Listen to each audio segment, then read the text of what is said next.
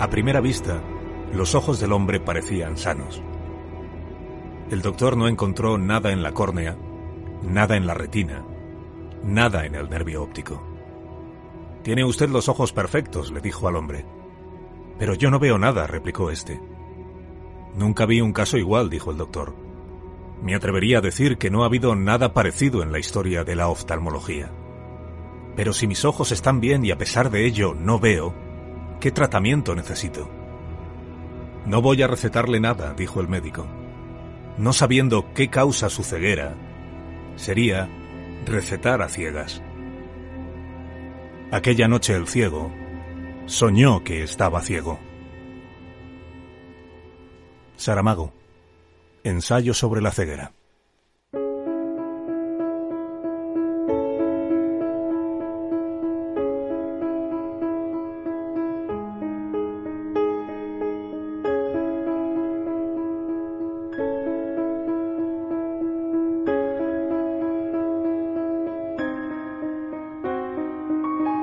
Cuatro primeros meses del año 2020, 230.000 personas fallecieron en todo el mundo víctimas de una nueva enfermedad con patologías diversas causada por un virus. Más de un tercio de la población del planeta fue obligada a permanecer en casa durante semanas. No es fácil relatar una historia cuando se ignora su comienzo. La primera línea de la historia del coronavirus aún no ha podido ser escrita. Es posible que no llegue a escribirse nunca. ¿Dónde surgió el virus? ¿Cómo ocurrió? ¿Quién fue el primer ser humano al que infectó? Si acaso fue un empleado de un laboratorio, si acaso un comerciante de un mercado de mariscos, si acaso un hombre cazando murciélagos en una cueva de un pueblo de China. Son las seis en punto de la mañana, cinco de la mañana en las Islas Canarias este nuevo día que se presenta. El primero de diciembre de 2019, a 10.000 kilómetros de donde hacemos este programa, un hospital registró el ingreso de un paciente de 70 años. Había sufrido un desvanecimiento. Padecía Alzheimer y no salía de su vivienda desde hacía tiempo. La familia pidió una ambulancia y fue trasladado al hospital en estado grave. Presentaba fiebre, tos persistente y dificultad para respirar. Se le diagnosticó una neumonía. Diez días después, Wei Xian, pescadera en el mercado Huanan, se sintió cansada y con fiebre. Pensó que como cada año se había resfriado. Acudió a un centro de salud y le dijeron que probablemente sería gripe. Se medicó y siguió trabajando. Cinco días después había empeorado notablemente.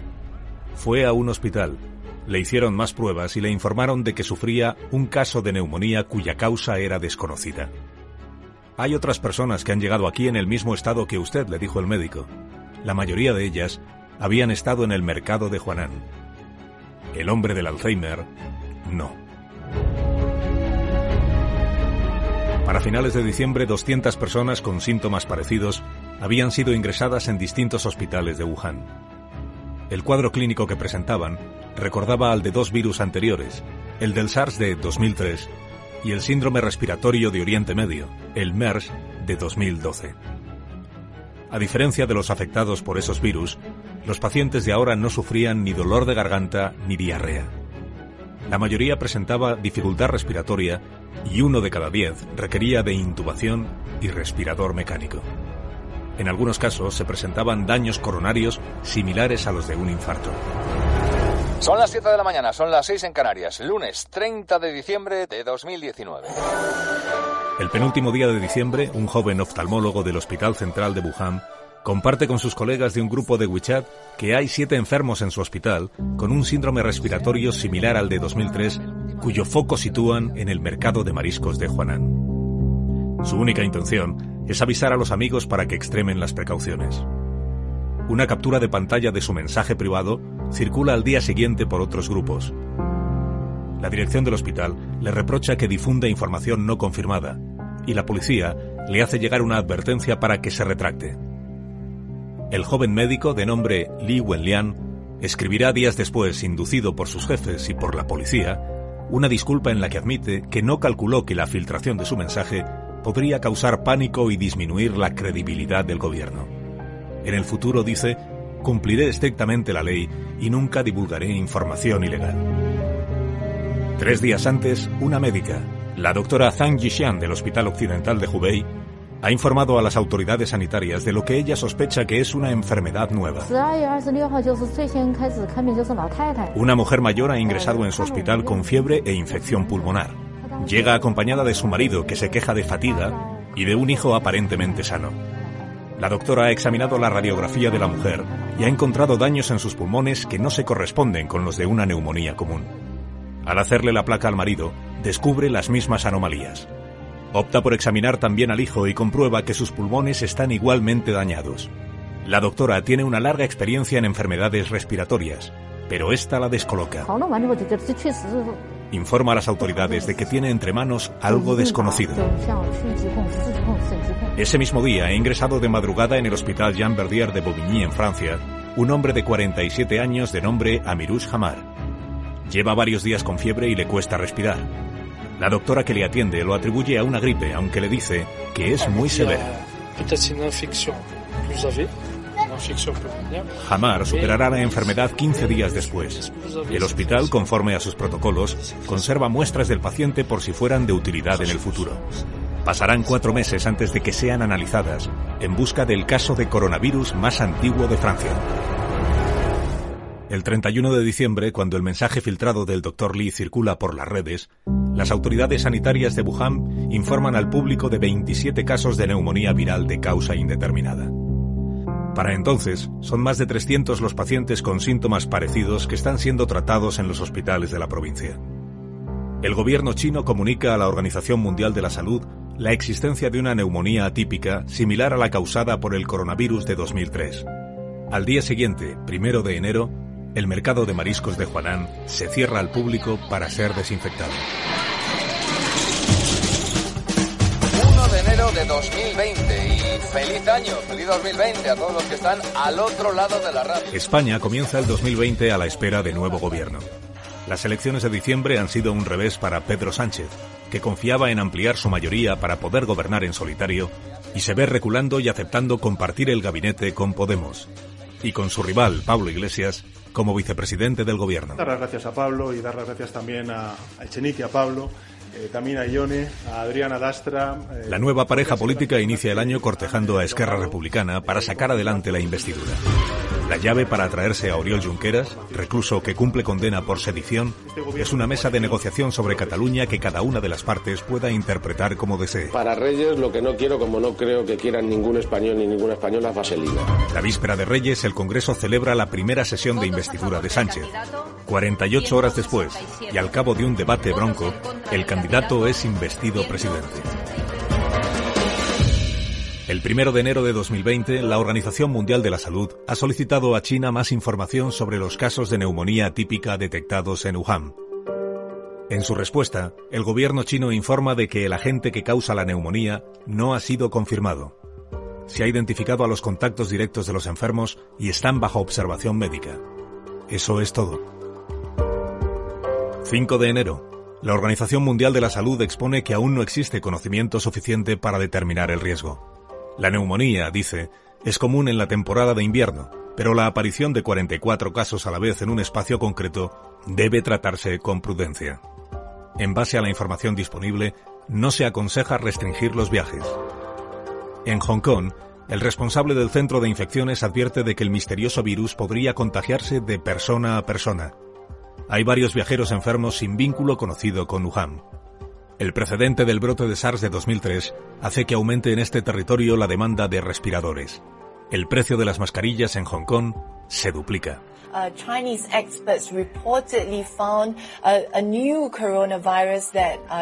7 de enero. Las autoridades chinas confirman que el patógeno que causa la neumonía es un virus nuevo de la familia de los coronavirus. La secuencia genética del nuevo virus será compartida con los demás países para que puedan desarrollar los test de detección. El 8 de enero, Corea del Sur informa de su primer caso de contagio. Se trata de una mujer de 36 años que ha estado en Wuhan, pero no en el mercado de mariscos. Es lo que se llama un caso importado. El día 9, la Unión Europea emite la primera evaluación de riesgo para su territorio. El Centro de Prevención de Enfermedades dice, Teniendo en cuenta que no hay indicios de transmisión de persona a persona y que no se han detectado casos fuera de China, la probabilidad de introducción en la Unión Europea se considera baja, pero no puede excluirse. Sin embargo, termina, se necesita más información epidemiológica y de laboratorio para elaborar una evaluación exhaustiva de este evento y el posible riesgo de propagación internacional. El 11 de enero China anuncia el primer fallecimiento por el nuevo coronavirus. Es un hombre de 61 años afectado de una enfermedad hepática que había comprado alimentos en el mercado de Huanan. Su nombre no se difunde, pero es la primera víctima mortal de la nueva enfermedad, el primer fallecido de una lista que acabarán integrando decenas de miles de personas en todo el mundo. Las autoridades chinas insisten el 11 de enero en que no hay evidencia clara de contagio entre seres humanos. Tampoco, por tanto, de los médicos que tratan a los pacientes. Oficialmente la única vía de contagio es el contacto con animales. En Wuhan, el joven doctor Li ha estado tratando a una mujer con glaucoma que sin saberlo era portadora del virus. Él mismo empieza a padecer tos seca y fiebre. El 14 de enero tiene que ser hospitalizado. Sus problemas respiratorios irán siendo cada vez más graves. Están empezando, también sin él saberlo, las tres últimas semanas de su vida. Hasta mediados de enero, la misteriosa neumonía de Wuhan, o el virus Wuhan, apenas merece el interés de los medios occidentales.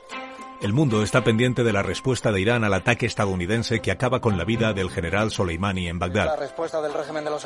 El régimen iraní bombardea bases en Irak y confunde un avión comercial ucraniano que había despegado de Teherán con un misil. En España, los informativos de la tercera semana del año se ocupan de la explosión que se ha producido en una planta química de la Canonja, en Tarragona. Una explosión súper fuerte. ¿Otra vez?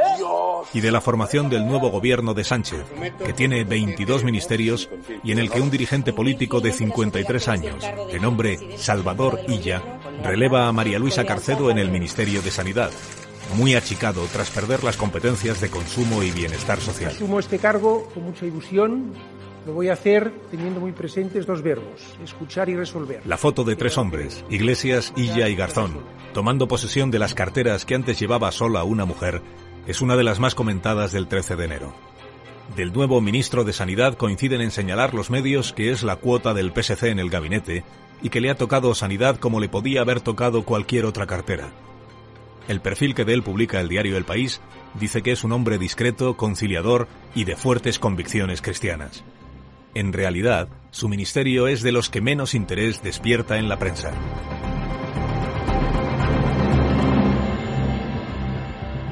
El 15 de enero da positivo el primer paciente del nuevo coronavirus en Japón. Había estado en Wuhan, no había pisado el mercado de mariscos, pero sí tuvo contacto con una persona que tenía síntomas. Oficialmente, sigue sin haber evidencia de la transmisión entre humanos. Al día siguiente, 16 de enero, aterriza en París un hombre procedente de China que padece tos y fiebre. Lleva consigo el virus. En breve se convertirá en el primer caso confirmado en territorio europeo. En Wuhan sigue haciéndose vida normal. El 17 de enero el ayuntamiento celebra un banquete para festejar el Año Nuevo chino. Asisten 40.000 familias que comparten la comida, los platos y el espacio físico. Hasta el día 20 China no confirma que el coronavirus se transmite de persona a persona. La principal evidencia es un matrimonio infectado en Wuhan. Las autoridades sanitarias locales añaden que hay 15 médicos y enfermeros contagiados, uno de ellos en estado crítico. La posibilidad de que hayan enfermado por el trato con los pacientes aún se ofrece solo como hipótesis no contrastada. El presidente chino Xi hace su primera declaración sobre el virus. La salud de las personas tiene la máxima prioridad y la propagación del brote debe ser resuelta, dice la Organización Mundial de la Salud anuncia una reunión de alto nivel para dos días después. Ese día se ha celebrado en el Hotel Grand Hyatt de Singapur la convención de una compañía internacional a la que han asistido 110 personas, 94 de ellas procedentes de otros países. Uno de los delegados era de Wuhan y, como se sabrá luego, estaba contagiado. Los delegados han regresado a sus países, pudiendo llevar el virus consigo. El 21 de enero China informa de que los contagiados en este país se elevan ya a 300. Han fallecido seis personas. La Universidad Imperial College de Londres hace su primer análisis sobre la nueva enfermedad. Calcula que el número real de infecciones debe estar en las 1.700. Estados Unidos confirma ese día su primer caso de coronavirus. Es un hombre que ha regresado de Wuhan y que afectado de fiebre ha acudido a un centro de salud en Washington. 22 de enero. La Comisión de Salud de Wuhan hace público que la vía de transmisión principal del virus es el tracto respiratorio.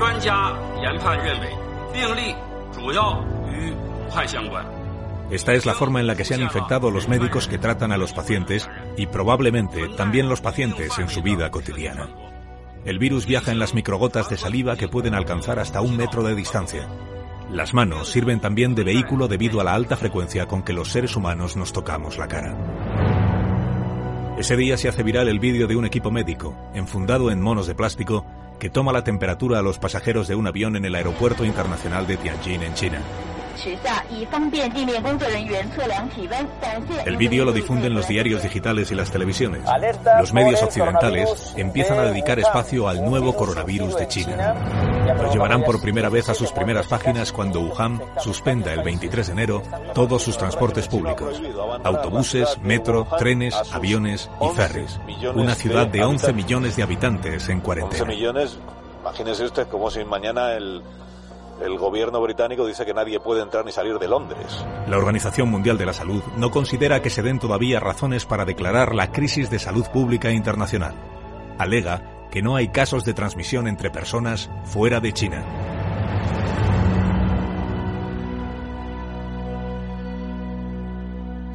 Lo que estamos notando es una mayor frecuencia de estas tormentas de levante. La tercera semana de enero la borrasca Gloria castiga el litoral español. A la pérdida de vida se unen los severos daños que causan las inundaciones. Todos los medios recogen la imagen del presidente Sánchez sobrevolando en helicóptero el delta del Ebro. El gobierno recién constituido va haciendo públicas sus prioridades, entre ellas la reforma del Código Penal para modificar los delitos de sedición y rebelión. No hemos todavía afinado cuáles son las propuestas que irán a esa reforma del Código Penal. Con las patronales y los sindicatos se firma la subida del salario mínimo interprofesional que había dejado apalabrada el anterior gabinete. Creo que es un día muy feliz para la democracia. En su discurso ante el foro de Davos, se compromete el presidente a seguir recortando el déficit público en España para equilibrar las cuentas del Estado. La estimación del gobierno es que la economía española crecerá en 2020 un 2%. Spain uh, economy continues to grow at a faster pace. El foro reúne a 3.000 invitados procedentes de todo el mundo. Entre ellos el viceprimer ministro chino, Han Zheng, que no hace alusión alguna al nuevo virus que se está extendiendo en su país. En realidad y en el foro de Davos nadie habla de este asunto. Tampoco el director general de la Organización Mundial de la Salud, Tedros Ghebreyesus, que interviene el 21 de enero en una charla sobre las enfermedades mentales. Ese mismo día, el Centro Europeo de Prevención de Enfermedades emite una nueva declaración. La probabilidad de importación de casos del nuevo virus a la Unión Europea se considera moderada. Solo Italia ha decidido hasta entonces controlar la temperatura de los viajeros que lleguen de Wuhan. En realidad el virus ya está en París, pero aún no ha sido detectado. Después de siete horas de reunión, estamos todavía esperando que la OMS se pronuncie sobre si decreta o no ese estado de emergencia. 22 de enero. La Organización Mundial de la Salud sigue sin decidirse a declarar la emergencia mundial. Con el coronavirus de China ganando espacio en los medios, el ministro Illa convoca a la prensa el día 22 para transmitir su primer mensaje a la ciudadanía. Nuestro país, España, cuenta con recursos y con un buen sistema de coordinación con las comunidades autónomas y a nivel internacional y estamos evidentemente preparados para actuar ante cualquier eventualidad. Es el único miembro del gobierno que considera pertinente decir algo sobre el coronavirus. El presidente Sánchez no lo hará hasta un mes después. Antoni Trilla, uno de los médicos que formarán parte del comité asesor del gobierno, firma el 22 de enero un artículo en La Vanguardia. Las fases iniciales de una epidemia siempre son complicadas, escribe. Falta información y hay incertidumbre, pero es ahora cuando debemos tomar decisiones importantes para controlar la enfermedad. La probabilidad de que se presente un caso importado en España es baja pero no cero, dice. Estamos en condiciones de detectar un caso importado. Disponemos de un sistema de alertas coordinado. A la pregunta ¿está España preparada? La respuesta es sí, lo estamos. El gobierno chino aísla Wuhan, ciudad donde se originó el brote vírico y donde 23 de enero. Empieza la cuarentena en Wuhan. La división de criterios en la Organización Mundial de la Salud sigue frenando la declaración de crisis internacional. El día 24 la OMS mantiene que el riesgo es muy alto en China y alto con carácter global. Recomienda evitar el contacto con personas que tengan infecciones respiratorias y lavarse a menudo las manos. Para quienes sufran la infección, mantener la distancia social y taparse al toser. No recomienda medidas especiales para quienes viajan. En España, tres personas procedentes de China han sido analizadas porque presentaban síntomas similares a los del coronavirus. Tras el análisis, se descarta que estén infectadas. La población ahora mismo yo creo que tiene que tener un, un nivel de percepción de riesgo eh, incluso muy bajo. El doctor Fernando Simón, responsable de alertas sanitarias del gobierno, califica de improbable la llegada de la infección a España.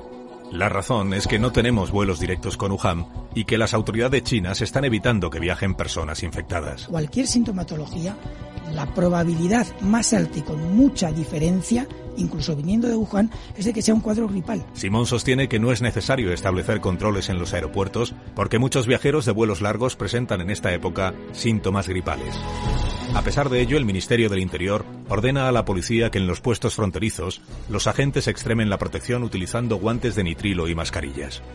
La vanguardia ha tenido acceso a la instrucción del Ministerio y publica que habrá de examinarse a los viajeros procedentes de zonas afectadas independientemente de su nacionalidad y atendiendo a la información difundida por la Organización Mundial de la Salud.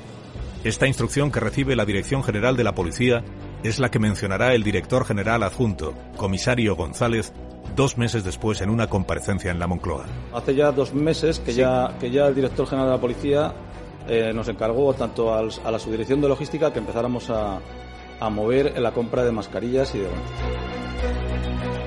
El 24 de enero, los expertos que asesoran al gobierno subrayan que el nuevo virus tiene una letalidad baja e inferior a la de la gripe y que su transmisión también es más baja. Ese día, el Ministerio publica los datos de incidencia de la gripe común en la tercera semana del año. Alcanza una tasa de 204 contagiados por cada 100.000 habitantes, lo que permite hablar ya de epidemia de gripe. El número es algo inferior al de la misma semana de 2019. No ocurrirá lo mismo en las dos semanas siguientes, cuando se supere con claridad el número de casos de gripe del año anterior, de gripe o de diagnosticados como gripe. El 25 de enero, el hombre que llegó a París diez días antes da positivo en la prueba del coronavirus. Es el primer caso en Europa. La ministra de Sanidad francesa, médica de profesión, declara que es probable que haya otros infectados aún no detectados en territorio europeo. China anuncia que construirá en dos semanas un hospital de campaña para mil pacientes. El objetivo es aliviar la presión que sufren los demás hospitales debido al incremento acelerado de contagios. 1.200 médicos de otras provincias y 500 médicos del ejército son enviados a Wuhan. Se suspenden las fiestas populares en todo el país y se recomienda evitar las aglomeraciones por la celebración del Año Nuevo chino. La cuarentena se amplía a 40 millones de habitantes. Para entonces y en España, el ministro Ábalos va por su tercera versión sobre el aterrizaje de Delcy Rodríguez una semana antes en Barajas. Lo que hizo fue poner todo lo que estaba en su parte para evitar una crisis diplomática. La controversia por el extraño caso del ministro a medianoche y la presencia de Juan Guaidó en Madrid protagonizan los informativos del último fin de semana de enero. Pedro Almodóvar por Dolor y Gloria. Junto con la gala de los Goya del sábado día 25. Kobe Bryant fue uno de los jugadores más silbados en la NBA durante sus 20 años de carrera. Y la muerte en accidente de helicóptero de Kobe Bryant. La revista científica de Lancet ha publicado ese fin de semana el artículo de un grupo de médicos de Hong Kong que examinó a una familia a su regreso de Wuhan. Son tres generaciones, los abuelos, los padres y dos niños. Se cree que el contagio se produjo al visitar a un pariente en el hospital. Solo la niña pequeña ha dado negativo. Fue la única que llevó mascarilla durante la visita. Los datos de esta noche elevaban a casi 80 personas, esto en una población como la de China, para que no perdamos de vista un poco las proporciones. El gobierno chino advierte de que el virus es más peligroso de lo que se temía. Una persona puede estar ya contagiada aún sin tener síntomas y estar contagiando ya a otros sin saberlo. A diferencia de la gripe, este virus es transmisible en los primeros días de incubación. Varios países occidentales preparan la repatriación de sus nacionales de Wuhan. Hay 20 españoles que residen en la ciudad y que desean abandonarla cuanto antes.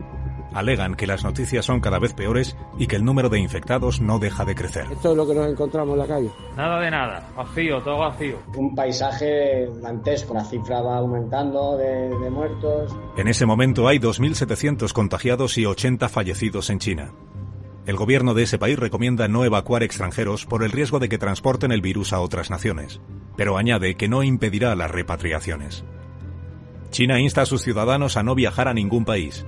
Queda menos de un mes para la Feria Internacional de Dispositivos Móviles de Barcelona, donde la compañía Huawei va a ocupar un pabellón entero. Es la primera vez que se apunta al posible impacto del coronavirus en el mobile. Además, este jueves la ONU vuelve a reunirse. El comité de emergencia, formado por epidemiólogos y expertos, tiene que determinar si el coronavirus constituye una amenaza internacional. La Organización Mundial de la Salud corrige su estimación de cinco días antes y establece ahora como alto el riesgo internacional. Su director sostiene que no es una rectificación, sino la enmienda de un error de redacción del documento del 23 de enero. Tedros Ghebreyesus ha viajado a China y ha elogiado allí mano a mano con Xi Jinping el comportamiento del gobierno. And the other important element is the political commitment and your personal leadership, which we have been following. En Alemania se han confirmado los tres primeros contagios. Son tres empleados de una empresa de automoción de Baviera que participaron en unas jornadas de su empresa a las que acudió una colega china de su delegación en Shanghai. Los padres de esta mujer residen en Wuhan y estuvieron visitándola unos días antes de que ella viajara a Baviera. A su regreso a Shanghai desde Alemania empezó a tener síntomas y fue hospitalizada. Este es, por tanto, el recorrido que ha realizado el virus, de Wuhan a Shanghai y de Shanghai a Alemania. Se confirma que el virus se transmite de una persona a otra antes incluso de desarrollar síntomas la primera. Los familiares y compañeros de los tres contagiados alemanes son puestos en observación. Será la misma medida que tomen los demás gobiernos cuando surjan los primeros infectados en otros países europeos, incluida España. Lo primero que quiero decir es que estamos hablando de personas sanas. El Hospital Militar Gomezulla es el elegido para aislar a los españoles de Wuhan. Eh, al no ser casos, la probabilidad de contagio es muy, muy, muy pequeña. Por lo tanto, van a poder recibir a sus familiares, van a poder recibir visitas, pero siempre utilizando medidas de protección, porque si no estaríamos rompiendo la cuarentena. En la rueda de prensa del 30 de enero, y a la vista de que algunos ciudadanos están acudiendo a las farmacias a comprar mascarillas, se le pregunta expresamente al doctor Simón si se está extendiendo un temor infundado al virus en España. Sí, creo que no tengo que decir mucho más. Es en esta misma comparecencia, 30 de enero, donde el ministro Illa reitera que todas las precauciones están tomadas. Hay que minimizar la situación, pero tampoco hay que caer en falsos alarmismos. El Sistema Nacional de Salud, España está preparada para hacer, dar respuesta a eso. Al día siguiente, último del primer mes del año, la Organización Mundial de la Salud declara la alerta global por el coronavirus. Lo primero que subraya el director general, recién regresado de su viaje a Pekín y de sus elogios al presidente Xi, es que la elevación del riesgo no se debe a lo que está pasando en China. The main reason for this declaration is not because of what is happening in China, but because of what is happening in other countries. Una vez declarada la alerta global, el gobierno de Italia es el único de la Unión Europea que declara a su vez la emergencia sanitaria en el país. España afirma que se está haciendo todo lo que la Organización Mundial de la Salud recomienda y no ve necesario desaconsejar los viajes a China. Fernando Simón sostiene que su departamento tiene estudiados los escenarios más graves, aunque los considera muy improbables. Nosotros creemos que España no, no va a tener, como mucho, más allá de algún caso diagnosticado. Esperemos que no haya transmisión local. Si la hay, será transmisión muy limitada y muy controlada. Y la realidad ahora es que esta enfermedad se transmite poco entre personas, no hay transmisión comunitaria nada más que en una provincia de China, y aunque no se conoce el reservorio animal, es decir, eh, qué animal está transmitiendo a los humanos, sí que es cierto que ese animal probablemente no está nada más que en una zona de China o en pocas zonas de China. Ese mismo día por la noche da positivo el primer caso sospechoso en España. Es un turista que comparte casa con otros cuatro compatriotas suyos en La Gomera. Ha llegado a la isla tres días antes procedente de Alemania. Allí tiene un amigo empleado de una empresa de automoción en Baviera, cuya casa había visitado recientemente. Era uno de los contagiados por la colega china que viajó desde Shanghai. El virus ha completado así su viaje desde Wuhan a Shanghai, de Shanghai a Múnich y de Múnich a La Gomera. Sus portadores han sido cuatro personas distintas. El virus ya está en España, titulan los medios. En realidad, nadie sabe si ya estaba entre nosotros.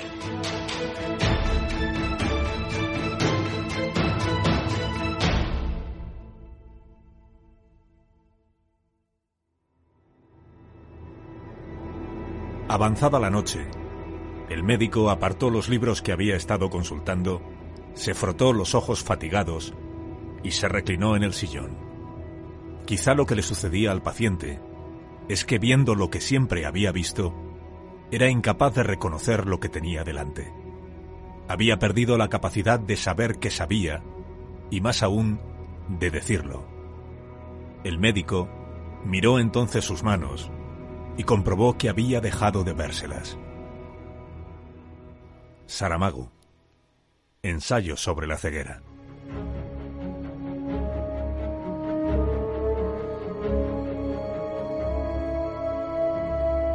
El virus que saltó en Wuhan, China, de un animal a un ser humano a finales de 2019, ha infectado al terminar enero a 9.700 personas en 26 países del mundo, la mayoría de ellas en la provincia de Hubei.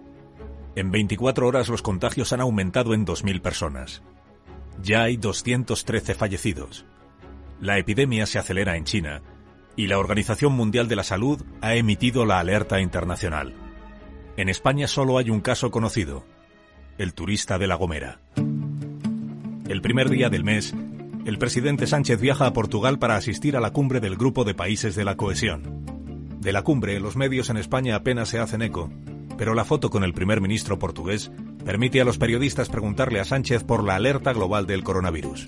Hasta ese día el presidente no ha dicho nada sobre la crisis de salud internacional. Todo lo que dirá en Portugal es que preocupar preocupa. Preocupar, preocupa, pero sobre todo creo que tenemos un sistema nacional de salud fantástico. Hay que dar confianza a nuestro personal técnico. La primera semana de febrero, el interés de los medios está puesto en los 20 de Wuhan, los españoles repatriados que guardan cuarentena en el Hospital Gómez Ulla. Las pruebas realizadas a los españoles repatriados desde China han dado negativo. Las autoridades... Se informa de que hacen vida tranquila, ven televisión y han solicitado jamón, queso y chocolate. La organización del Mobile sostiene que la feria se celebrará según lo previsto. El cónsul de China en Barcelona publica un artículo en el que defiende la transparencia de su gobierno. Expone como prueba que se dan ruedas de prensa diarias con datos actualizados. Termina con este lema que después copiarán otros países. Juntos venceremos. En Hong Kong han dado positivo cuatro personas que desembarcaron de dos cruceros el World Dream, que permanece en Hong Kong, y el Diamond Princess, que ha fondeado ya en Yokohama.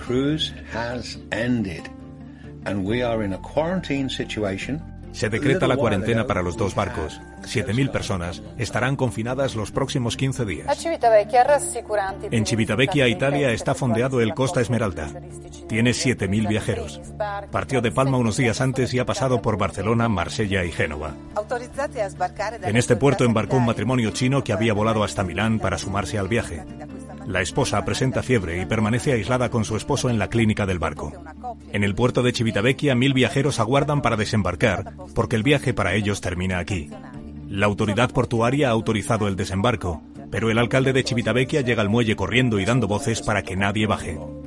La prueba a la paciente con fiebre acabará dando negativo. Italia en ese momento solo tiene dos casos de coronavirus, dos ciudadanos chinos que permanecen aislados. El primer fallecimiento por coronavirus fuera de China se produce en Filipinas. Al doctor Simón se le pregunta si España se plantea el cierre de fronteras para protegerse del virus. El cierre de fronteras quizás hace décadas, cuando la movilidad de las personas era menor, podría tener un, un impacto importante en la evolución de las epidemias. La experiencia que tenemos con las epidemias de las últimas décadas nos dice que el cierre de fronteras eh, retrasa marginalmente la evolución de las, de las epidemias globales. En China, el ministro de Sanidad hace un llamamiento a los demás países para que ayuden enviando mascarillas, gafas y trajes de protección. El material se está acabando en los hospitales de Wuhan. Algunos de nuestros hijos en su colegio han sido llamados coronavirus. La embajada china en España alerta sobre los brotes de xenofobia contra sus nacionales en nuestro país. El enemigo es el virus, subraya, no los chinos. España no puede ser de unos contra otros. España debe ser de todos y para todos. El 3 de febrero se celebra la apertura oficial de la nueva legislatura. El curso político en realidad se ha iniciado un mes antes. El coronavirus sigue viéndose como un asunto menor y de otros países. No hay ninguna referencia a la crisis de salud en el discurso del rey tampoco en el de la presidenta del Congreso. El interés político sigue estando en la negociación que se anuncia para Cataluña y la incierta continuidad de Torra tras su inhabilitación como diputado.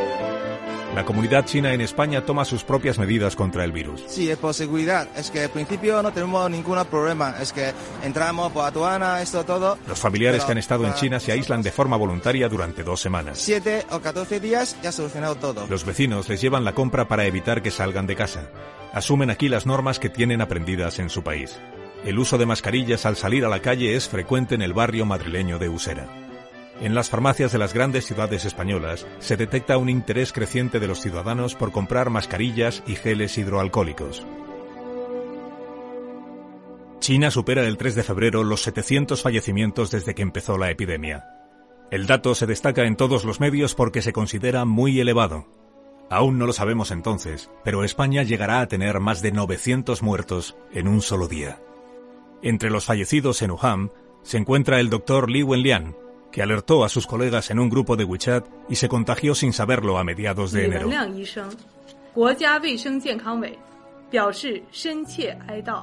La muerte del doctor desata una corriente crítica contra el presidente Xi. En Weibo, el Twitter chino, más de mil millones de comentarios se agrupan bajo el hashtag Quiero libertad de expresión. El 4 de febrero, la compañía LG anuncia que no acudirá al Mobile de Barcelona. La organización de la feria reitera que se celebrará a pesar de las bajas y recomienda que los asistentes no se den la mano. Es la primera recomendación sanitaria que hace, la primera de una serie que se irá endureciendo en las siguientes jornadas. Tres días después recomendará a los asistentes la utilización de mascarillas y anunciará que se desinfectarán varias veces al día las instalaciones de la feria, pantallas táctiles, barandillas, zonas de catering y baños. A pesar de ello, Ericsson y Nvidia se dan de baja. El secretario de Salud Pública de la Generalitat, Joan Giggs, niega que existan razones objetivas para plantearse la suspensión. Si hi ha una suspensió del, del mobile, no serà per cap causa objectiva demostrable científicamente. Son varios los portavoces de las administraciones públicas que empiezan a deslizar la idea de que son otros los motivos que llevan a las empresas a ausentarse. En el ambiente está la guerra comercial de Estados Unidos con China a cuenta del 5G, y el papel primordial que Huawei va a tener en la implantación de la nueva tecnología en Europa. El doctor Antoni Trilla explica el 7 de febrero que la probabilidad de que lleguen a producirse contagios por coronavirus en Europa es cada vez más baja. Ese día, los medios lanzan a la fama a un mamífero en peligro de extinción. Un pangolín, que como todos sabéis, pues es un, pues es un animal. Es un mamífero con escamas. El pangolín releva al murciélago como primer sospechoso de haber acogido el virus que después saltó al ser humano. Detrás del pangolín, exonerado días después, vendrán otros.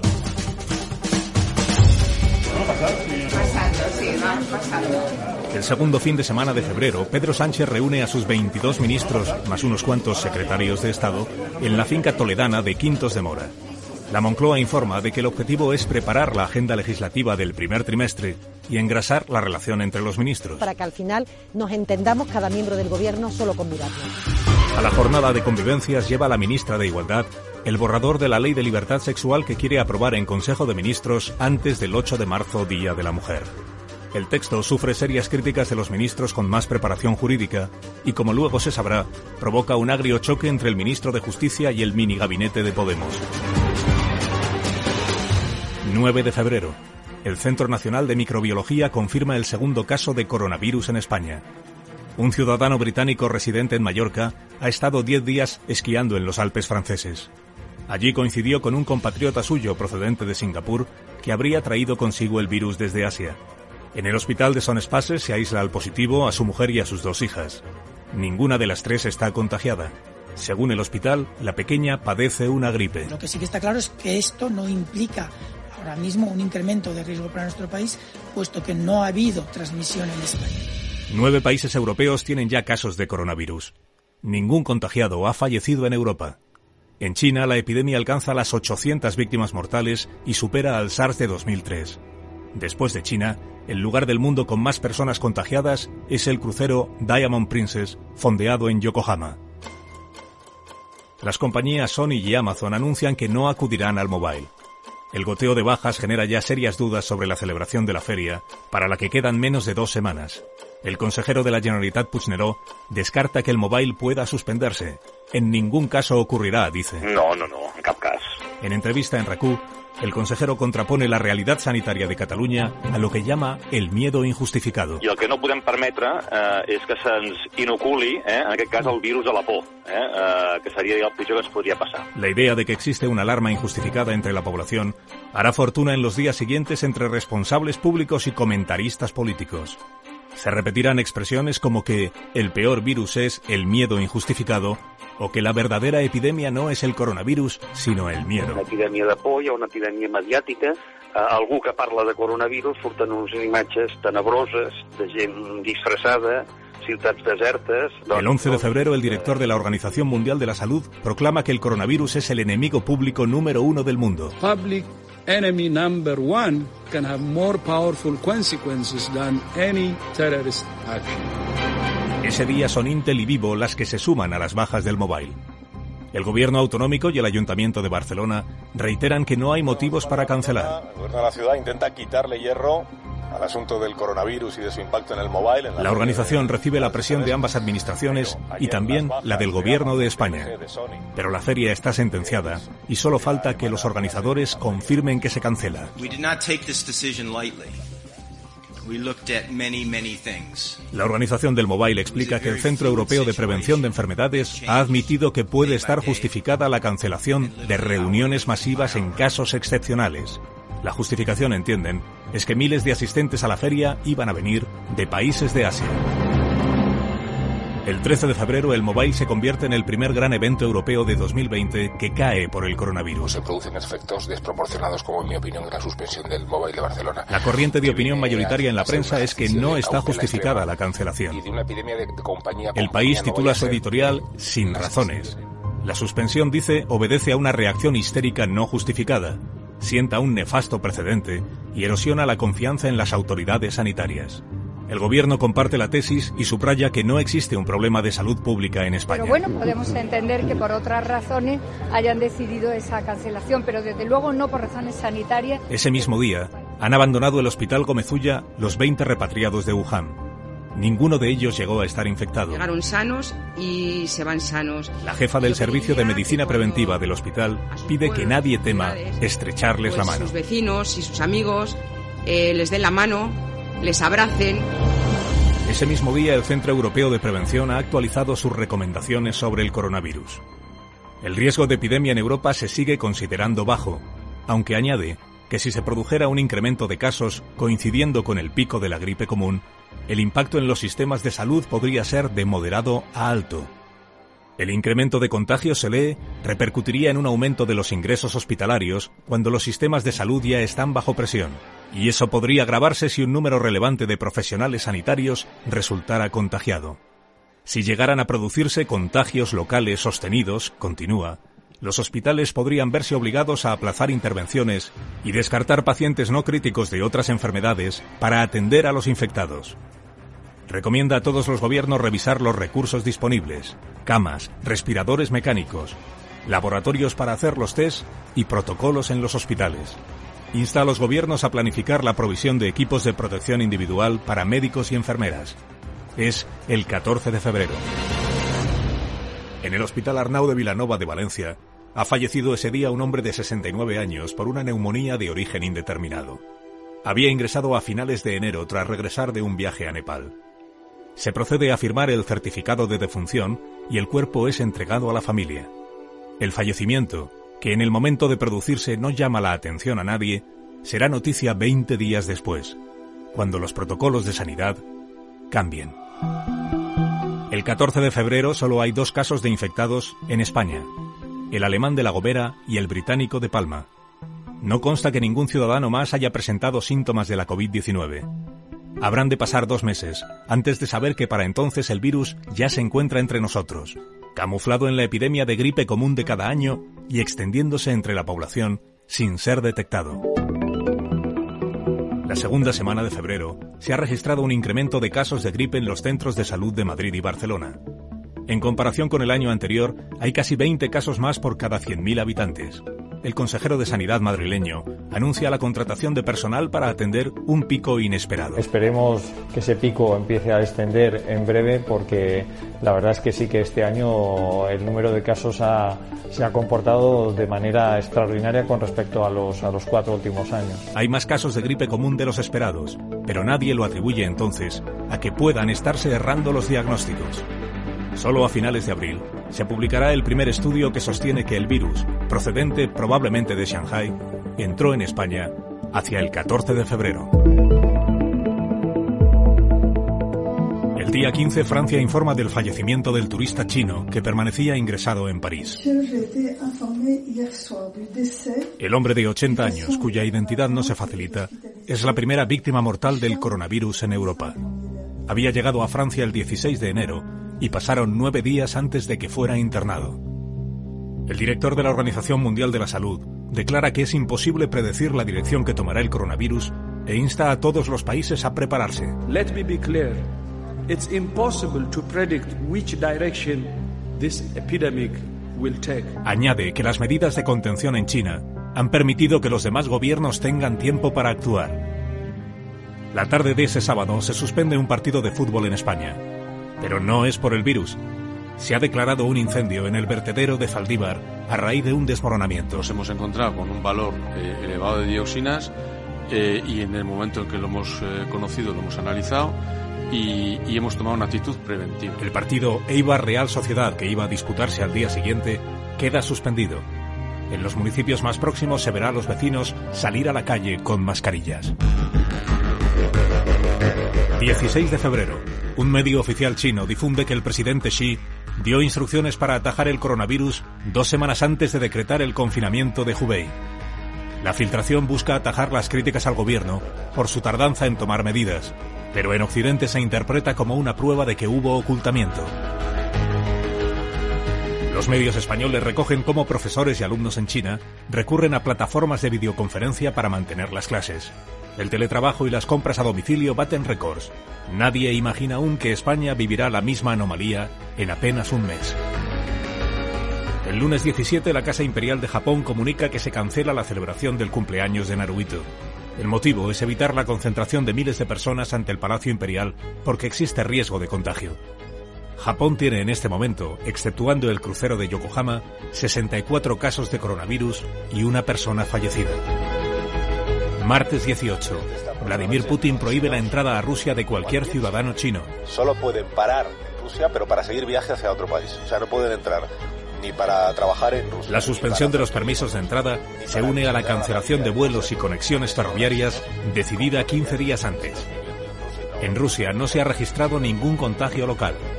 La Organización Mundial de la Salud insiste en que aún hay tiempo para evitar una pandemia pero a la vez critica la medida del gobierno ruso porque no hay razones, dice, para restringir el tráfico internacional. A diferencia del Mobile de Barcelona, la Berlinale se mantiene.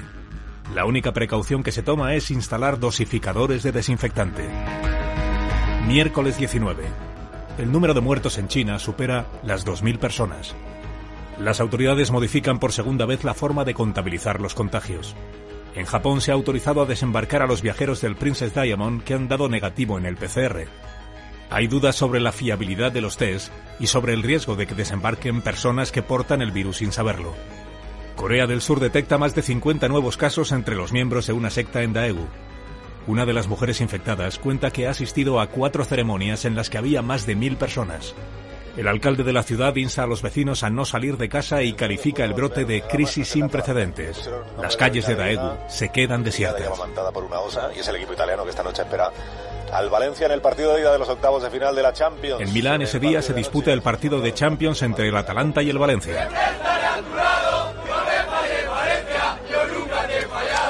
2.400 aficionados españoles han ido a Milán y han vuelto.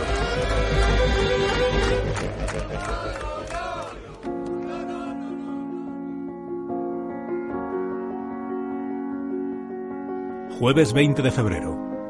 Mattia Maestri, italiano, deportista, empleado de Unilever de 38 años, regresa al hospital de Codoño en Lombardía. Hace dos días le diagnosticaron una neumonía bacteriana y lo enviaron a casa con antibiótico. La dificultad respiratoria se ha agravado y ha de ser hospitalizado. Una médica anestesista, Annalisa Malara, le pregunta a la esposa si Mati ha viajado recientemente fuera de Italia.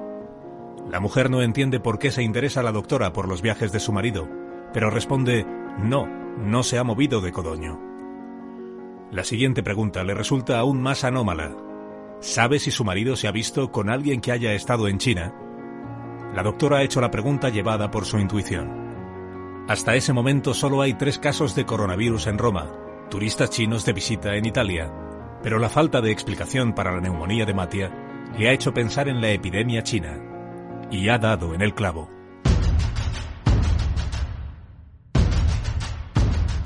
Codoño salta a las primeras páginas el viernes 21 de febrero. Todos los compañeros de trabajo de Matia Maestri han sido aislados, también los médicos y enfermeros que le trataron. Son 15 los casos que se identifican como coronavirus. Es el primer foco de contagio local. El gobierno regional de Lombardía suspende los actos públicos, eventos deportivos, fiestas de carnaval y misas. Codoño y los dos pueblos más próximos quedan cerrados. Se clausuran los colegios y las tiendas. La alarma aumenta al confirmarse que un jubilado fallecido en el Véneto tenía coronavirus. No consta que tuviera relación alguna con los contagiados de Codoño. Los farmacéuticos de Roma advierten de que se han agotado las mascarillas. La noche del sábado 22 de febrero, el primer ministro Conte comparece al cabo de un Consejo de Ministros que decreta el cierre de Veneto y Lombardía. Una misura draconiana che adesso suona assolutamente sovraproporzionata. Siamo il paese che ha adottato le misure più garantiste e più efficaci di massima sicurezza. Hay nuevos casos en Milán y Turín. Venecia suspende il carnaval. Piazza San Marco è affollata, c'è chi indossa la tradizionale maschera di carnevale, altri turisti per precauzione Los teléfonos de atención sanitaria se colapsan y en los supermercados se agotan los productos de higiene. La Comisión Europea pide calma y que se mantengan abiertas las fronteras. La Organización Mundial de la Salud no ve aún motivos para declarar la pandemia. Does this virus have pandemic potential? Absolutely it has. Are we there yet? From our assessment, not yet. Tanto la OMS como el Centro Europeo de Prevención desaconsejan el uso de mascarillas a quienes no tengan síntomas. Las autoridades españolas subrayan que los casos fuera de China no suponen un riesgo alto y que el virus se contagia menos y de manera menos indiscriminada que la gripe. Sabemos que las capacidades de transmisión de este virus y la forma en que se transmite y a quién afecta no es generalizado. Esto no es una gripe, es cierto que tampoco es una enfermedad banal, hay que tener consideración y hay que tener cuidado con ella, pero esto no es una gripe que se difunde de forma masiva a todo el mundo, al menos por ahora. La aparición de casos locales en Italia preocupa a los expertos españoles por el alto grado de intercambios entre los dos países, pero no lo bastante para establecer controles. Obviamente eh, es una zona, es una situación que nos preocupa. Dicho eso, sí que me gustaría decir que en España hasta ahora mismo no tuvimos nada más que dos casos que ahora mismo están sanos y el virus en España no está. Ese día se está celebrando en Vitoria el velatorio de un hombre al que acuden 60 personas. Residen en Aro y Casalarreina, La Rioja, y en varios municipios de Álava. Al tanatorio ha acudido una pareja que ha estado antes en Italia. Nadie lo sabe, pero el velatorio va a ser uno de los focos principales de contagio en España. El 24 de febrero, un médico italiano de vacaciones en Tenerife acude a una clínica con fiebre y tos recurrente. Lo derivan al Hospital de la Candelaria, donde queda aislado por coronavirus. Ha viajado a Canarias con otras nueve personas y se aloja en un hotel de Costa de G. Hay 700 turistas en el complejo. No se puede salir porque, lógicamente, pues somos un foco de peligro, ¿no? Hay que esperar y nada más. El martes 24 se examina a los empleados del hotel y se decide que permanezcan todos en cuarentena. El Ministerio de Sanidad no ve necesario establecer controles en los aeropuertos. Lo que hasta ahora nos dicen los técnicos es que lo más eficaz es reforzar estas medidas de sensibilidad en el sistema para detectar aquellos casos que puedan caer en la definición de caso y tratarlos adecuadamente. Esto es lo que nos están recomendando y esto es lo que vamos a hacer. Otro tipo de medidas por el momento están preparadas por si hubiera que tomarlas, pero de momento nos aconsejan los expertos que no es el momento de ponerlas en práctica y por tanto tampoco las vamos a poner en práctica. La única recomendación a la población en general es no viajar a los países afectados. Por afectados se entiende China, Corea del Sur, Irán, Japón y el norte de Italia. España tiene cuatro casos confirmados, pero todos se consideran importados. Al doctor Simón se le pregunta si la aparición de nuevos casos en España debe tener como consecuencia la elevación del riesgo oficial. Estamos planteando subirlo un poco a moderado. Lo cierto es que no tanto porque el riesgo en cada punto concreto de España sea muy alto, sino porque alrededor de los casos que se van identificando sí que puede llegar a ser algo mayor. Añade ese día Simón que la población debe ser consciente del riesgo que existe no de riesgos ficticios, en alusión a la compra de mascarillas en farmacias por parte de ciudadanos sanos. No es necesario que la población utilice mascarillas. El uso de las mascarillas sí que puede ser interesante en los pacientes con sintomatología y eso las autoridades sanitarias lo indicarán. Pero no tiene ningún sentido que la población ahora mismo esté preocupada por si tiene o no tiene mascarillas en casa. El miércoles 26 de febrero, Miguel Ángel Benítez, empleado de banca de 62 años, residente en Sevilla, da positivo por coronavirus en el Hospital Virgen del Rocío. Lleva ingresado cinco días. No ha viajado a China ni convive con nadie que lo haya hecho, por lo que no se sospechó en principio que pudiera tener el nuevo virus. La reconstrucción de sus movimientos lleva hasta la convención de su entidad a primeros de febrero en Málaga. A ella asistió un compañero de Marbella que antes había ido a una fiesta en la que sí estuvo una pareja de Shanghai. Se cree que esta pareja contagió al compañero y este a Miguel Ángel. Es por tanto el primer contagio local del que se tiene noticia en España. El personal médico que ha atendido en el Virgen del Rocío al paciente ha podido también contagiarse.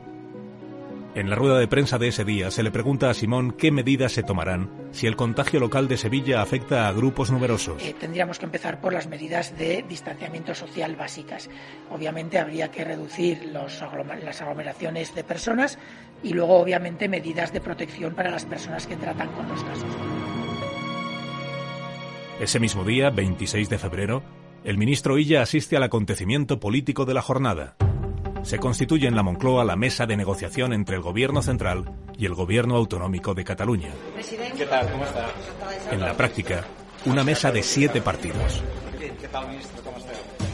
La Moncloa organiza el recibimiento a la delegación independentista en los jardines con intercambio de besos y de abrazos. Se ausenta de la cita Pablo Iglesias, que según la versión del gobierno padece una faringitis. En Italia son 300 los casos y 11 las personas fallecidas. El tráfico aéreo con China lleva un mes suspendido y el gobierno del primer ministro Conte amaga con asumir competencias regionales para atacar la expansión del virus. No hay mascarillas, pero eh, otro tipo de productos, alimentos, ¿qué te, ¿qué te has encontrado hoy en el supermercado? Las imágenes que llegan de Lombardía, con pueblos cerrados y uso de mascarillas, se difunden en los medios españoles. Ese día, dirigentes políticos afines al gobierno ensalzan una crónica del corresponsal de televisión española. Como digo, la mayor parte de estos infectados se están recuperando en su casa como si fuera una gripe común. Hay menos de la mitad están hospitalizados y apenas 25 personas en la UCI. Esta es un poco la fotografía médica real que aquí los médicos no se cansan de repetir, pero que chico, parece que se extiende más el alarmismo que los datos. Jueves 27. El periodista valenciano Quique Mateu, que estuvo en San Siro con el Valencia, da positivo por coronavirus. Eso me dijeron, ¿no? Era el primer paciente que había dado positivo, o quizás, quizás el primer paciente que acudió al hospital y le hicieron las pruebas y dio positivo. Yo me niego a pensar que si había 2.300 valencianistas en Milán, el único que haya sido contagiado del virus en Italia haya sido yo. La responsable de epidemiología del gobierno valenciano admite que no estaba informada de que más de 2.000 personas habían estado en Milán una semana antes. No teníamos ninguna información de que había habido un partido de fútbol. Ese día ya se le pregunta si cabe tomar en Valencia medidas como las de Italia y si podrían afectar a las fallas. Por supuesto. Si ha, si ha afectado el carnaval de Venecia, si tiene que afectar a las fallas, o a cualquier otro acto que haya en España, pues afectará. La señora Banaclocha, que ha admitido su nulo interés por el fútbol, es la única que en público se plantea que puedan suspenderse fiestas multitudinarias. En realidad y en ese momento, el gobierno no ha recomendado la cancelación de evento alguno. Los partidos de fútbol del último día de febrero o sábado se celebrarán sin restricción alguna. con esto se va a acabar el partido. Se acaba el partido en Mestalla. Sigue invicto el Valencia en su campo. Dos días antes, los huéspedes del hotel de Tenerife, donde se alojó la pareja italiana contagiada, reciben autorización para abandonar el edificio y la isla. Regresan a sus países respectivos con el único compromiso de estar vigilantes ante posibles síntomas. La Organización Mundial de la Salud insiste en que aún estamos a tiempo de evitar la pandemia. And other vital equipment. Su director plantea las preguntas que deben hacerse todos los gobiernos. How will we know if there are cases in other areas ¿Cómo sabremos si hay casos en otras áreas del país? Do our health workers have the training and equipment they ¿Tienen nuestros sanitarios la preparación y equipos necesarios para permanecer seguros? Do we have the right measures at airports and border crossings? ¿Hemos tomado to medidas en los aeropuertos para analizar a las personas enfermas? Do our labs have the right chemicals that allow ¿Tienen nuestros to test laboratorios los reactivos que necesitan para hacer test? Estas son las preguntas que cada ministro de Sanidad debe poder responder ya.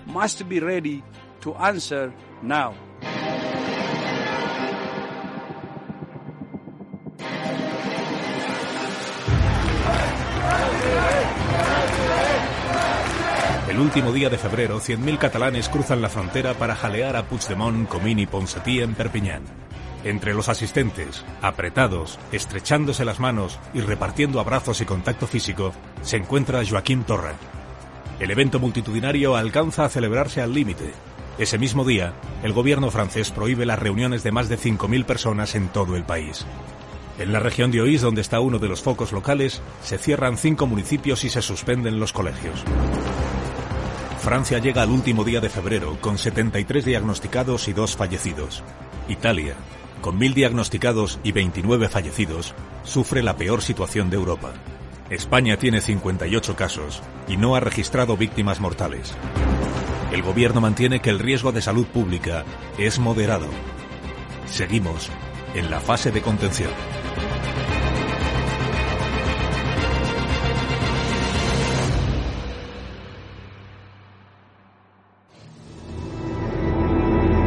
Oftalmólogo deseaba que llegara la noche para no tener que anunciar él, cuyo oficio era curar los males de los ojos ajenos, que estaba ciego.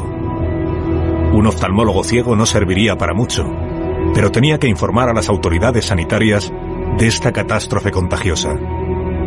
Ojos en perfecto estado que habían dejado de ver. Una epidemia de ceguera era algo que nunca antes se había visto. Saramago.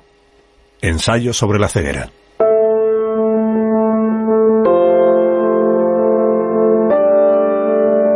El mes de marzo comienza con 86.000 casos de coronavirus acumulados en todo el mundo y 3.000 fallecidos. Los periódicos españoles del primer día del mes, domingo, dedican sus portadas a Puigdemont y su baño de masas en Perpiñán. Moltíssimes gràcies, amics i amigues.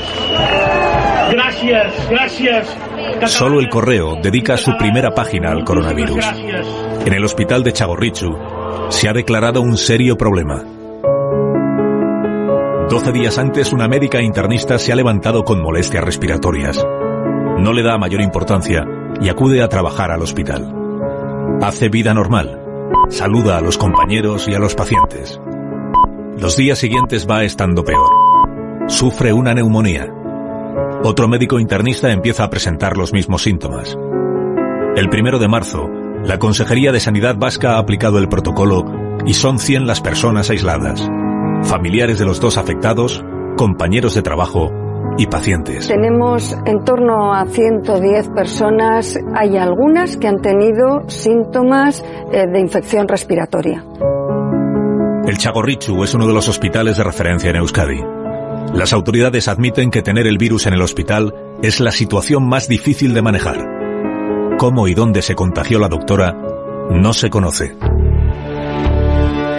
En Torrejón de Ardoz, Madrid, hay siete casos confirmados. Tampoco se conoce su origen. El temor es que estemos ya ante un foco de transmisión local. Si no pudiéramos ligarlos a una importación, obviamente implicaría que de alguna manera se nos ha escapado algún caso y eh, podría haber generado cadenas de transmisión en España. Pese a los nuevos casos y a la sospecha de que exista contagio local, el gobierno insiste en que no se dan las condiciones para suspender los eventos masivos. Sanidad sí pide, sin embargo, la suspensión de los congresos médicos. No quiere concentraciones de profesionales para no poner en riesgo a los que atienden a los enfermos. El 2 de marzo el gobierno vasco limita las visitas a los hospitales de Chagorrichu y Santiago. Se recomienda a toda la plantilla evitar los actos públicos y mantener dos metros de distancia en casa con sus familias. Son cinco los focos en España cuyas cadenas de transmisión no están claras. Los principales siguen siendo Torrejón y Álava. Sanidad dice plantearse medidas más severas en estos lugares. Si pasamos a un escenario mayor en algunas zonas concretas, las medidas que se implementan tienen un impacto socioeconómico importante que no es fácil asumir por la sociedad ni por los sistemas no sanitarios que se verán desbordados, sino también nuestra estructura económica, etc. En Italia, a 2 de marzo, el virus ya está presente en 16 de las 20 regiones. Los colegios del norte del país ya están cerrados. El día 3 se anuncia el primer fallecimiento en España por coronavirus. Es un paciente fallecido el pasado 13 de febrero. Aquel paciente que ingresó en el Hospital Arnau de Vilanova de Valencia a finales de enero y falleció el día 13 por una neumonía no identificada, fue víctima en realidad del nuevo virus. La detección ha sido posible porque se guardaban muestras que se han analizado ahora. Después del fallecimiento, dado que teníamos las muestras, se ha hecho una necrosis para investigar e ir más allá de si esta persona hubiera podido tener, dado que no teníamos el origen, también el coronavirus. El escenario para el Ministerio sigue siendo de contención. El número de sanitarios en cuarentena ha alcanzado ya los 200, la mitad de ellos en el País Vasco, 66 en el Hospital Virgen del Rocío. Los partidos de la Champions seguirán disputándose con público, restringiendo la presencia de aficionados procedentes de Italia. Todos los eventos deportivos profesionales en los que se espere una alta afluencia de público provenientes de estas zonas de riesgo, la recomendación es que se celebren a puerta cerrada. El 4 de marzo, Italia alcanza los 3.000 infectados y 107 fallecidos. El cierre de los colegios, que hasta ese momento está en vigor solo en las regiones del norte, se extiende a todo el país. L'orientamento del Consiglio dei Ministri è stato quello di disporre via prudenziale la chiusura delle scuole. El gobierno italiano recomienda a todos sus ciudadanos cambiar de hábitos. No se decreta aún el confinamiento, pero sí se recomienda evitar los espacios concurridos y el contacto físico. El objetivo es retrasar la expansión del virus y evitar el colapso de los hospitales. Tutte le misure per ottenere un effetto o di contenimento diretto del virus o di ritardo della diffusione del virus. El segundo fallecido en España se registra en Bilbao. Hay 200 contagiados en todo el país y se han detectado los primeros casos de niños con coronavirus en Madrid y Castilla-La Mancha. Sanidad desaconseja el cierre de colegios en España. La opción de cerrar colegios ahora mismo eh, no reduciría el riesgo de transmisión de forma significativa, pero estos niños van a estar en contacto con grupos de personas en su casa que en algunos casos pueden ser de riesgo. Debido al incremento de contagios en nuestro país, Israel incluye a los viajeros procedentes de España en la lista de los que habrán de cumplir cuarentena a su llegada. Lo hace también con italianos, alemanes y franceses. La ministra de Trabajo, Yolanda Díaz, difunde la guía que ha elaborado su departamento para empresas y trabajadores. No ha sido pactada con patronales y sindicatos y tampoco cuenta con el respaldo del Ministerio de Sanidad. En la guía se dice que los trabajadores podrán optar por abandonar el centro de trabajo si perciben riesgo inminente de contagio. La vicepresidenta económica Calviño sostiene que el daño económico por el coronavirus no se percibe que vaya a ser significativo. Las estimaciones que de momento se están haciendo del impacto del posible impacto de, de, la enfermedad en la economía de nuestro país son nos arrojan impactos poco significativos. 5 de marzo. El Hospital Gregorio Marañón de Madrid confirma que una paciente fallecida 48 horas antes tenía coronavirus. Se trata de una anciana con neumonía que fue trasladada desde la residencia de mayores La Paz. Como ocurrió en Valencia, el diagnóstico se ha producido después de la muerte, no antes. Los test realizados a los ancianos residentes detectan 10 nuevos casos. Dos de ellos ya han sido hospitalizados. Se ha muerto, la he abrazado, la he besado, le he hecho de todo lo que me apetecía. La hija de la fallecida confirma que la familia mantuvo el contacto físico con ella hasta el último momento. Y nadie me ha dicho que tenía que tenía coronavirus. El gobierno regional recomienda a los familiares que no visiten a los internos en esta residencia. Han dado también positivo dos usuarios de un centro de mayores de Valdemoro. Los tres fallecimientos que se han producido ya en España confirman que el virus no había sido detectado en ninguno de los casos y que llegó al país antes de lo que se pensaba.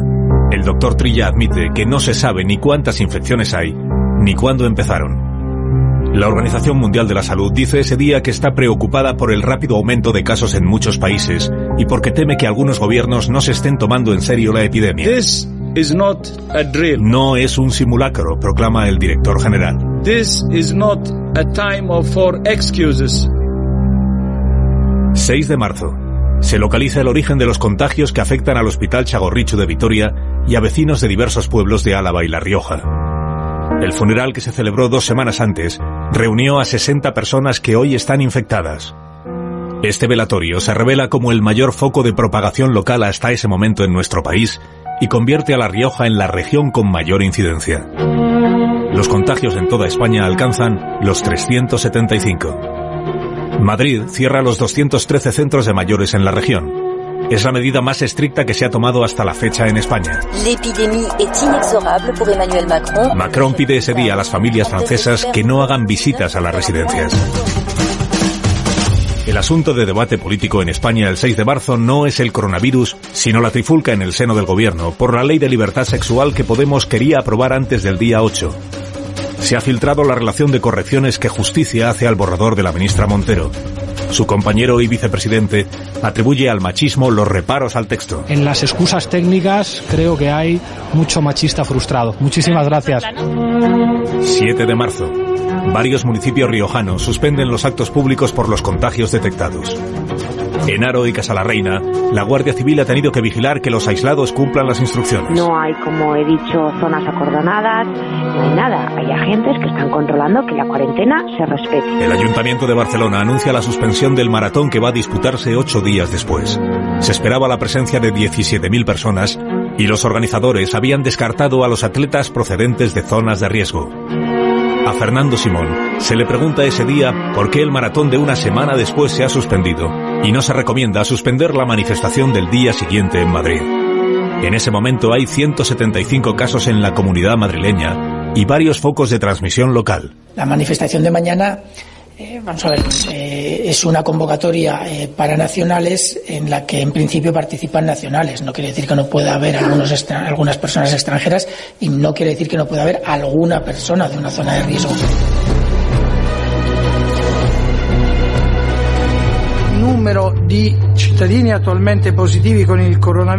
La prensa italiana publica el borrador del decreto que ultima el gobierno de Giuseppe Conte. Durante todo el día hay gran revuelo porque se plantea el cierre completo de Lombardía y 11 provincias. 16 millones de personas estarían afectadas. Italia tiene ese sábado 5.800 contagiados y 233 fallecidos. El 7 de marzo termina en España con 750 casos y 8 víctimas mortales. 8 de marzo. Buongiorno, benvenuti al TG1 Emergenza Coronavirus. En Italia el día comienza con el cierre de Lombardía y 14 provincias. Se establecen controles policiales en las carreteras, los aeropuertos y las estaciones ferroviarias. Los ciudadanos que entren o salgan deberán aportar una autocertificación de sus motivos laborales. Al cierre de los colegios y las universidades en toda Italia se suman los cines, los teatros y los gimnasios. Los restaurantes pueden seguir abiertos siempre que separen al menos un metro a los comensales. Ci rendiamo conto che queste misure imporranno dei sacrifici, però questo è il momento dell'autoresponsabilità. Francia y Alemania han instado ese día a no celebrar reuniones de más de mil personas. El gobierno de Merkel recomienda a los ciudadanos que eviten las fiestas familiares. En España, el 8 de marzo es día de manifestaciones. Un día como hoy, donde habrá pues, manifestaciones importantes, quiero recalcar la importancia de que aquellas personas que presenten síntomas no asistan. La celebración del Día de la Mujer reúne a decenas de miles de personas en las principales ciudades la tarde del sábado y la mañana del domingo. Es necesario que se tenga en cuenta las distintas causas y dimensiones de las violencias machistas. A la manifestación de Madrid acuden las ministras y ministros del gobierno en dos grupos distintos, el del PSOE y el de Podemos. Necesitamos de una gran alianza feminista para poder avanzar y seguir conquistando derechos. El feminismo es el punto de sostenibilidad de la democracia en el siglo XXI. Asisten a la manifestación delegaciones del Partido Popular y de Ciudadanos. El lema de la manifestación es Revuelta Feminista y las reivindicaciones principales, la igualdad de derechos y la desaparición de barreras. Algunas manifestantes añaden carteles con referencias al coronavirus, como La verdadera epidemia es el patriarcado o El machismo mata más que el coronavirus. Es una forma de criticar lo que entienden que está siendo una cobertura excesiva por parte de los medios para disuadir a las mujeres de manifestarse. No, nada, nada, nada. El coronavirus es, sí no existe, nada, nada. No hay ningún problema, no pasa nada. Yo besos a todo el mundo, abrazos y manos y todo. La delegación de gobierno en Madrid calcula 120.000 asistentes frente a los 350.000 del año anterior. Di muchos besos y me dieron muchos besos, pero no veía yo como ayer 8 de marzo no, no hacerlo. El 8 de marzo se llenan los estadios de fútbol y Vox reúne en Vistalegre a 9.000 personas. Buenos días, Vistalegre, buenos días. El partido ha pedido a sus simpatizantes mayores o con enfermedades crónicas que no asistan por la alerta sanitaria. Bienvenidos a Madrid. Pero mantiene el acto alegando que Sanidad no se lo ha prohibido. El 8 de marzo es una fecha para olvidar. A Javier Ortega Smith se le ve toser repetidamente. Porque el 8 de marzo de 1917 comenzó la revolución rusa. Utiliza un pañuelo y da la mano a todo el que se le acerca. Por la mañana ha dicho el doctor Simón que el porcentaje de incremento de casos se mantiene estable, en torno al 20% diario, y que no hay transmisión descontrolada. No tenemos una situación en España en la que a nivel de país se pueda pensar en una transmisión generalizada descontrolada, ni muchísimo menos. Pero al terminar el 8 de marzo, el número de contagiados es de 670 y los fallecidos son 17. Un salto que, según destaca el diario El País, preocupa a las autoridades sanitarias. El lunes 9 de marzo, la Moncloa informa de que Sánchez presidirá la reunión técnica del Ministerio de Sanidad. Bien, los datos eh, indican un cambio a peor de la evolución de la, de la enfermedad en, en, España. Básicamente se produjo ayer domingo por la tarde, con un incremento muy significativo de casos, sobre todo en la comunidad eh, de Madrid. El número de contagiados ha alcanzado los 1.230. Dado que los síntomas tardan en aparecer entre 4 y 5 días, todas las infecciones conocidas son anteriores al fin de semana de reuniones familiares, paseos y manifestaciones. La actividad social de las últimas horas solo ha podido aumentar la transmisión del virus. La única forma de combatir una epidemia nueva, para la que todavía no hay vacuna, es contenerla. Y en España, hasta ahora, no hemos conseguido contenerla. Sanidad admite que hay focos de transmisión descontrolada en Álava y Madrid. Denomina la nueva fase de contención reforzada.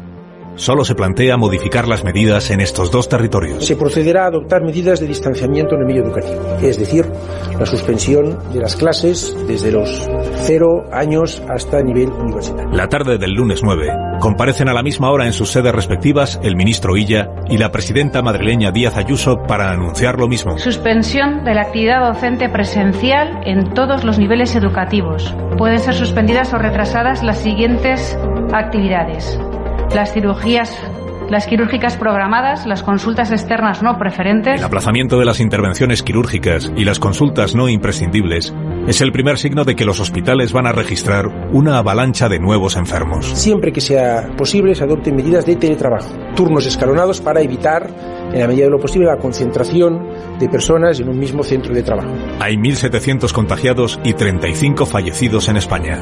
La mitad corresponden a Madrid. La bolsa cae ese lunes 9 un 8%. Sánchez sostiene que su gobierno lleva dos semanas preparando un plan de medidas económicas. Lo cierto es que ese día no concreta ninguna. Quiero lanzar, en consecuencia, un mensaje de unidad, de serenidad y de estabilidad. Tenemos un sistema sanitario robusto, dotado de excelentes, extraordinarios profesionales. El martes 10 de marzo se anuncian nuevas restricciones en Madrid, Álava y La Rioja. Los hospitales de Madrid sufren ya la presión de un incremento acelerado de pacientes. El 5% de los enfermos requiere de ingreso en la UCI. Las unidades de intensivos temen que las camas se agoten y preparan unidades de reanimación y quirófanos por si fuera necesario habilitar camas provisionales. El gobierno habilita la compra centralizada de material protector para el personal sanitario. Con esta modificación, todo tipo de productos que nuestros expertos consideren necesarias para combatir el coronavirus podrán ser objeto de un suministro centralizado. Se prohíben los vuelos directos desde Italia. El gobierno mantiene ese día que no es necesario tomar las medidas drásticas de cuarentena que ya ha tomado Italia. Todo el esfuerzo que estamos poniendo encima de la mesa, todas las medidas que estamos tomando están encaminadas a no ir al escenario de Italia. La pregunta al ministro Illa será recurrente en las siguientes jornadas. ¿Por qué el domingo se animaba a la población a manifestarse y el lunes se la anima a quedarse en casa? El ministro siempre dará la misma respuesta. Las medidas se toman atendiendo a la evidencia científica. Bueno, buenas noches eh, y gracias a los medios de comunicación por comparecer. La noche del día 10, el presidente Sánchez cambia el tono. Eh, Comparece en la Moncloa, transmitiendo gravedad y dramatismo. Hace ya un par de semanas el Gobierno de España se ha puesto a elaborar un plan de choque que vamos a poner en marcha cuanto antes y sobre todo lo vamos a hacer en colaboración y coordinación con los agentes sociales. Las líneas principales de lo que serán sus discursos de las semanas siguientes ya afloran ese día. Pide el apoyo de todos los partidos e invoca el aval de la ciencia. La confianza que me gustaría trasladar a la opinión pública es que todas las medidas las tomamos siempre con el aval de la ciencia. Tras la intervención del presidente, se anuncia en Valencia la suspensión de las fallas y las fiestas de la Magdalena. Es aplazar para más adelante cuando la situación sanitaria lo permita, que esperemos que sea pronto. El Congreso de los Diputados, confirmado el positivo en coronavirus de Ortega Smith, suspende su actividad por una semana. Todos los diputados de Vox temen estar contagiados. 11 de marzo. El gobierno italiano endurece las restricciones. Se cierra la hostelería, el comercio y las peluquerías. Solo abrirán en Italia las tiendas de alimentación y las farmacias. El ex primer ministro Matteo Renzi insta a los demás gobiernos europeos, empezando por el español, a que no retrasen más las medidas. Please don't make the same mistakes of undervaluation of the risk. Don't waste time. Hay más de 2.000 casos ya en España. Los muertos son 47. En Cataluña se ha detectado un nuevo foco que preocupa. Está en el hospital de Igualada. Hay 8 sanitarios infectados y 200 que requieren de aislamiento. El gobierno catalán decreta el cierre de los colegios y los centros de mayores de la comarca de Anoya. Sánchez anuncia que mantendrá una videoconferencia con los presidentes autonómicos el sábado siguiente. Ese día, aún confía el gobierno en que las medidas tomadas en Álava y Madrid sean suficientes. El doctor Simón sostiene que se podrá valorar su éxito dos semanas después. Como mucho, contempla que el cierre de colegios y las limitaciones de aforo sean aplicadas en alguna otra comunidad autónoma. Sabiendo que estas medidas tal vez se tengan que aplicar en alguna otra comunidad si el escenario en esas comunidades cambia, tenemos que plantarnos un escenario como mínimo de entre un mes y medio dos meses. La limitación de los transportes públicos no le parece al responsable de alertas sanitarias necesaria. Sé que hay presiones, sé que hay eh, mucha gente que quiere ir al máximo, sobre todo en la Comunidad de Madrid.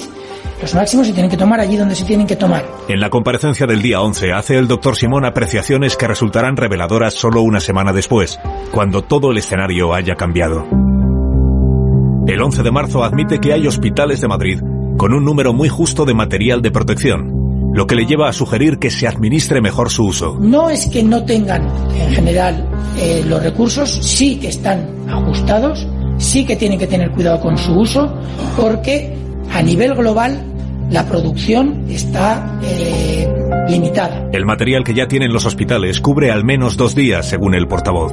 Pero además, están siendo enviadas en ese momento, según afirma, nuevas unidades que cubrirán varios días o una semana. Acabo de hablar con el responsable de las compras centralizadas y de la distribución a todo el territorio. Me ha dicho que ahora en estos momentos están ya los transportes llegando a las comunidades autónomas más afectadas eh, con los productos de los que se dispone ahora mismo, que obviamente van a solucionar el problema durante un periodo de tiempo. No podría decir si son un día, una semana, no, un día no, desde luego, unos días, una semana o 15 días. La previsión de sanidad se va a quedar muy corta respecto del material necesario y respecto de la expansión acelerada de la epidemia, como se comprobará antes de que llegue el fin de semana. Good afternoon, everybody. In the past two weeks, la Organización Mundial de la Salud se declara de nuevo preocupada por la expansión del virus y la inacción de muchos gobiernos. El día 11 califica la enfermedad de pandemia.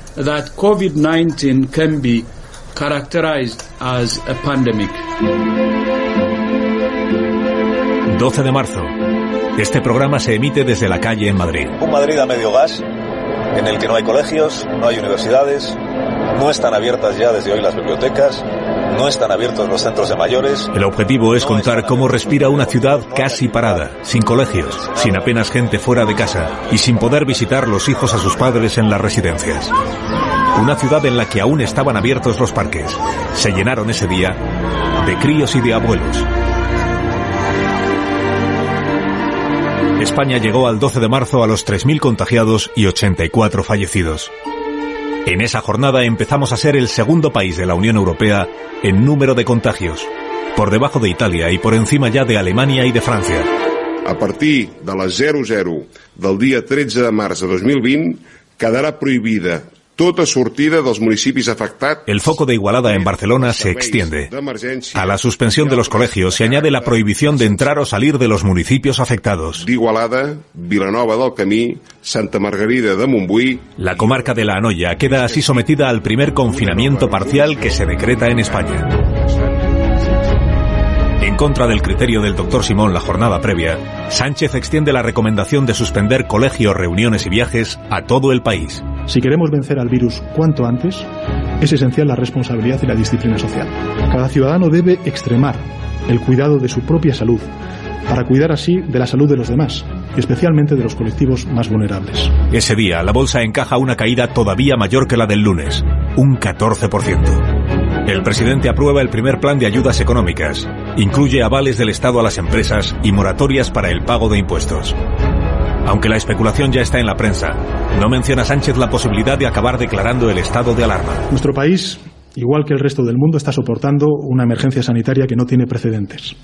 El propósito de todos, y aquí incluyo sin duda alguna a la totalidad de los expertos y responsables públicos de cualquier color político, es superar la emergencia sanitaria con el menor coste de vidas posible. Almeida, alcalde de Madrid, insta a los habitantes de la capital a que no salgan de sus casas. Os exhorto, madrileños, a permanecer en vuestro domicilio todo el tiempo que sea posible. El gobierno regional propone la conversión de hoteles en centros de atención medicalizada. Algunos hospitales empiezan a acusar desabastecimiento de material de protección. Francia cierra colegios y universidades. Bélgica, además de las clases, suspende la actividad de restaurantes, bares y discotecas. El día 12 China da por superado el pico de la epidemia y anuncia que relajará las restricciones en Hubei. Europe has now become the epicenter of the pandemic. 13 de marzo. With more reported cases. La Organización Mundial de la Salud señala a Europa como epicentro de la pandemia. Avanza más rápido aquí de lo que lo hizo en China y ha matado ya a 1.200 personas. Any country that looks at the experience El director general pone como ejemplo de gestión a China y a Corea del Sur, en lo que algunos interpretan como un reproche a los gobiernos europeos donde más casos se están produciendo. it can happen to any country. España ha alcanzado ya los 5.100 contagios. Hay 132 fallecidos. Creiem que cal confinar tota Catalunya. El gobierno de Cataluña pide el cierre total de su territorio. Los de Madrid y Galicia ordenan el cierre de todo el comercio salvo tiendas de alimentación y farmacias. El Consejo de la Junta acaba de declarar la situación de emergencia sanitaria. Murcia decreta el confinamiento de la población en los municipios costeros. Municipios en los que desde este momento no existe libertad de movimiento. Su presidente López Miras atribuye la medida a la situación de riesgo creada por miles de madrileños que han cogido el coche para convertir la cuarentena en unas vacaciones en la costa murciana. Se insta a los ciudadanos que han llegado de otras comunidades autónomas a permanecer en sus domicilios. En Madrid y otras regiones se está recomendando permanecer en casa, pero no hay prohibición de desplazarse por las vías públicas. Desde hace al menos dos días, los medios especulan con la posibilidad de que el gobierno asuma poderes extraordinarios para afrontar la crisis.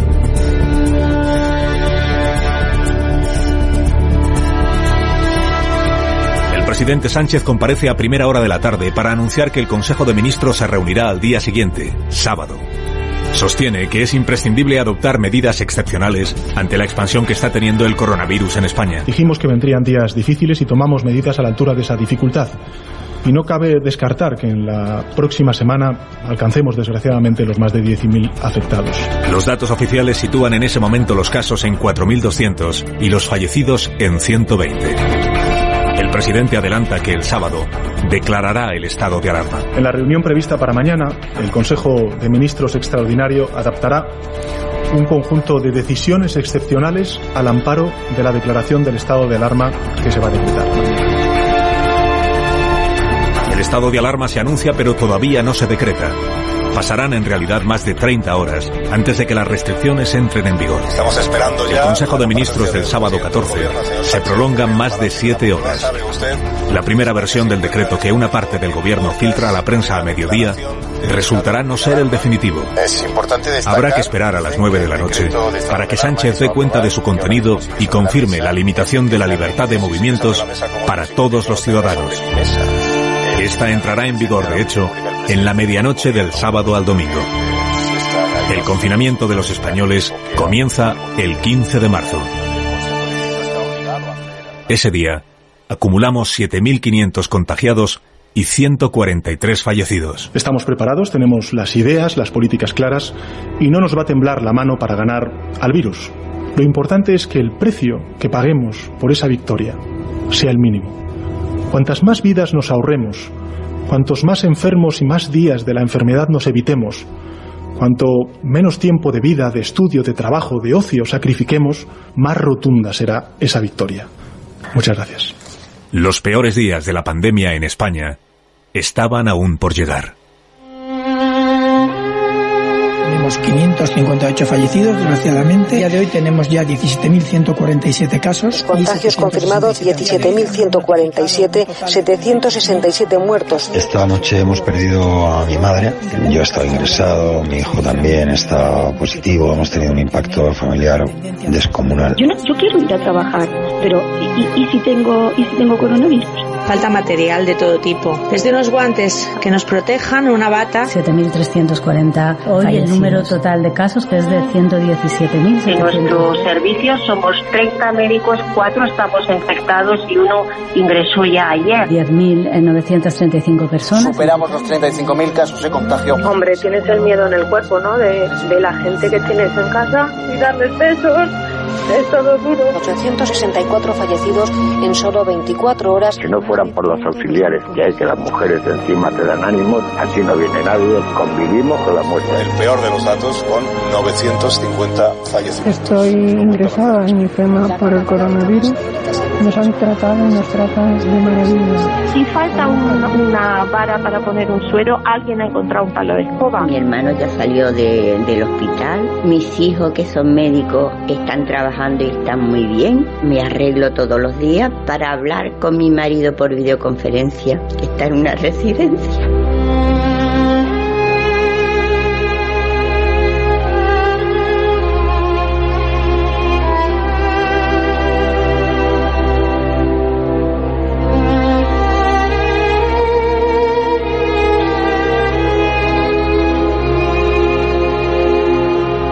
En cuanto la vida esté normalizada, dijo el médico, le operaré de la vista. Será cuestión de semanas. La esposa preguntó, ¿por qué nos hemos quedado ciegos? No lo sé, le respondió. Quizá un día lleguemos a saber la razón. Somos ciegos que viendo no ven. La mujer se acercó a la ventana, miró hacia abajo y comprobó que la ciudad aún estaba allí. Saramago. Ensayo sobre la ceguera.